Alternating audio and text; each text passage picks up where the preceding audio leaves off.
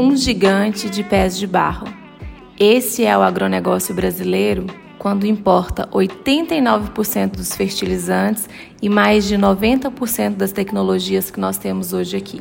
Essa frase muito emblemática foi dita por José Carlos Polidoro, que é pesquisador da Embrapa. E aí, para complementar tudo isso, eu diria que o Brasil hoje é um grande tomador de preços diante desse cenário de extrema dependência, não apenas dos fertilizantes, mas também de diversos outros insumos é, e tecnologias.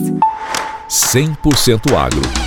Se é agro, a gente comunica. É muito necessário que a gente olhe o nosso cenário atual com a seriedade e com o senso de urgência que ele pede. Isso foi algo que o confronto entre a Rússia e a Ucrânia nos mostrou muito claramente. Por quê? Porque nós passamos a entender que há um cenário possível de escassez. E se a gente não começar a trabalhar uma visão de longo prazo, de no mínimo 10 anos, qual vai ser o nosso cenário diante de tantos conflitos que nós vemos cada vez mais se intensificando? Bom, essa é a pauta do nosso episódio de hoje, porque na semana passada aconteceu no Congresso Nacional o seminário de fertilizantes, linkado aí como uma questão estratégica para o Brasil. Esse seminário foi promovido por três frentes parlamentares, que reúnem hoje mais de 85% do Congresso Nacional. A Frente Parlamentar da Agropecuária, Frente Parlamentar da Química, Frente Parlamentar da Mineração Sustentável e a Frente Parlamentar pelo Brasil Competitivo. Nesse seminário foram discutidas diversas ideias trazidas ali por agentes do mercado privado, pelos próprios parlamentares e estudiosos. E a ideia aqui é trazer um pouco dos insights que foram abordados nesse evento. Nós precisamos hoje curar as nossas vulnerabilidades. Trabalhar um pouco melhor né, o nosso setor de mineração no Brasil, a importância que ele tem para o setor de fertilizantes. Ele, num primeiro momento, pode parecer muito distante do agro, mas, na verdade, ele está muito próximo. Hoje, o nosso setor de mineração ocupa 0,6% do território nacional, mas ele é responsável por 4% do PIB. Quanto poderia ser mais?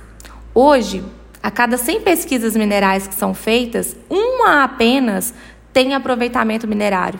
E aí, dito aqui aproveitamento minerário, para não dizer exploração minerária, porque sou a melhor. A gente precisa também desmistificar certos termos que nos colocam numa condição muito mais retrógrada do que avançando.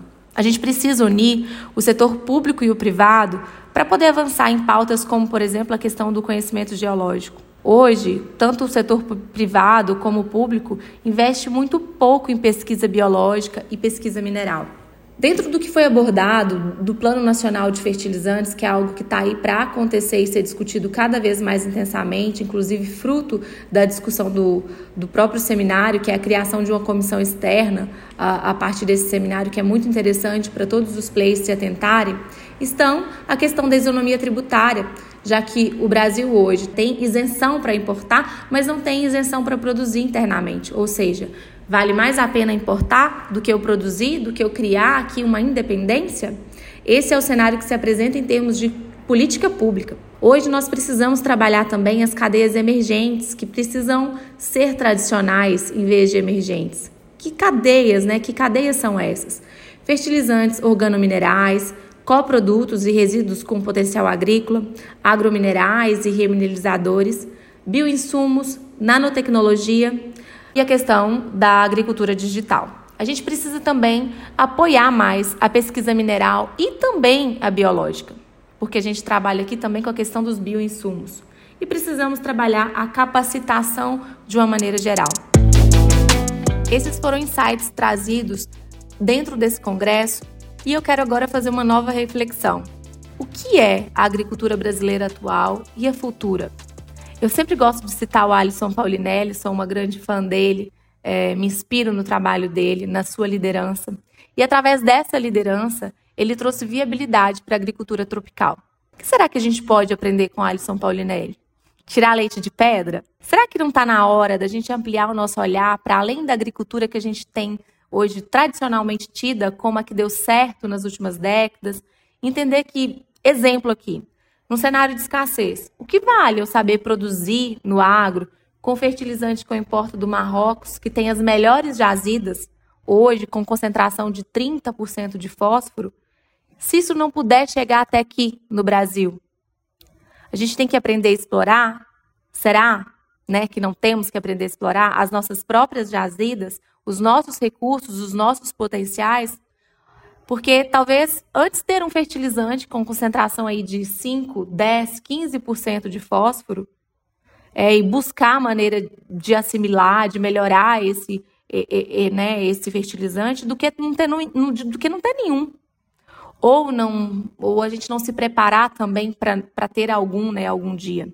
Então, para a gente construir o futuro, a gente precisa olhar para o agora. Por exemplo, tem empresas hoje aí recuperando e concentrando fósforo de dejeto que chega no fertilizante com 15% de fósforo, 100% a parte de resíduos. Empresa brasileira. Será que o caminho não é pensar diferente? Onde é que a gente quer chegar enquanto nação?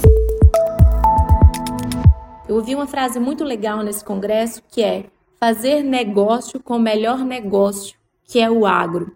E aí eu deixo esse insight aqui para finalizar o nosso episódio. Fazer negócio com o melhor negócio. Eu sempre digo que a gente precisa fazer né, do desafio uma oportunidade. E onde tem um desafio, tem uma oportunidade aqui de empreender, de criar novas formas, de trabalhar outras frentes. E talvez seja essa a chave para cabeças pensantes, para cabeças empreendedoras e também que se preocupem em trabalhar a questão das políticas públicas. Será que não está na hora da gente ir lá para o Congresso, da gente ir lá uh, para Brasília, começar a discutir, dentro dessas comissões que estão sendo criadas, o cenário de futuro que a gente deseja? Será que discutindo aqui localmente, somente, a gente vai conseguir fazer com que isso transpareça nas nossas políticas públicas? Muitas vezes a gente não uh, dá a credibilidade necessária uh, para as ações que são tomadas lá e acham que é uma realidade muito distante, mas ela está sendo construída com as mãos e com o olhar daqueles que se atrevem a estar lá. E esse é mais um dos insights que eu deixo para vocês nesse episódio semanal. Um grande abraço.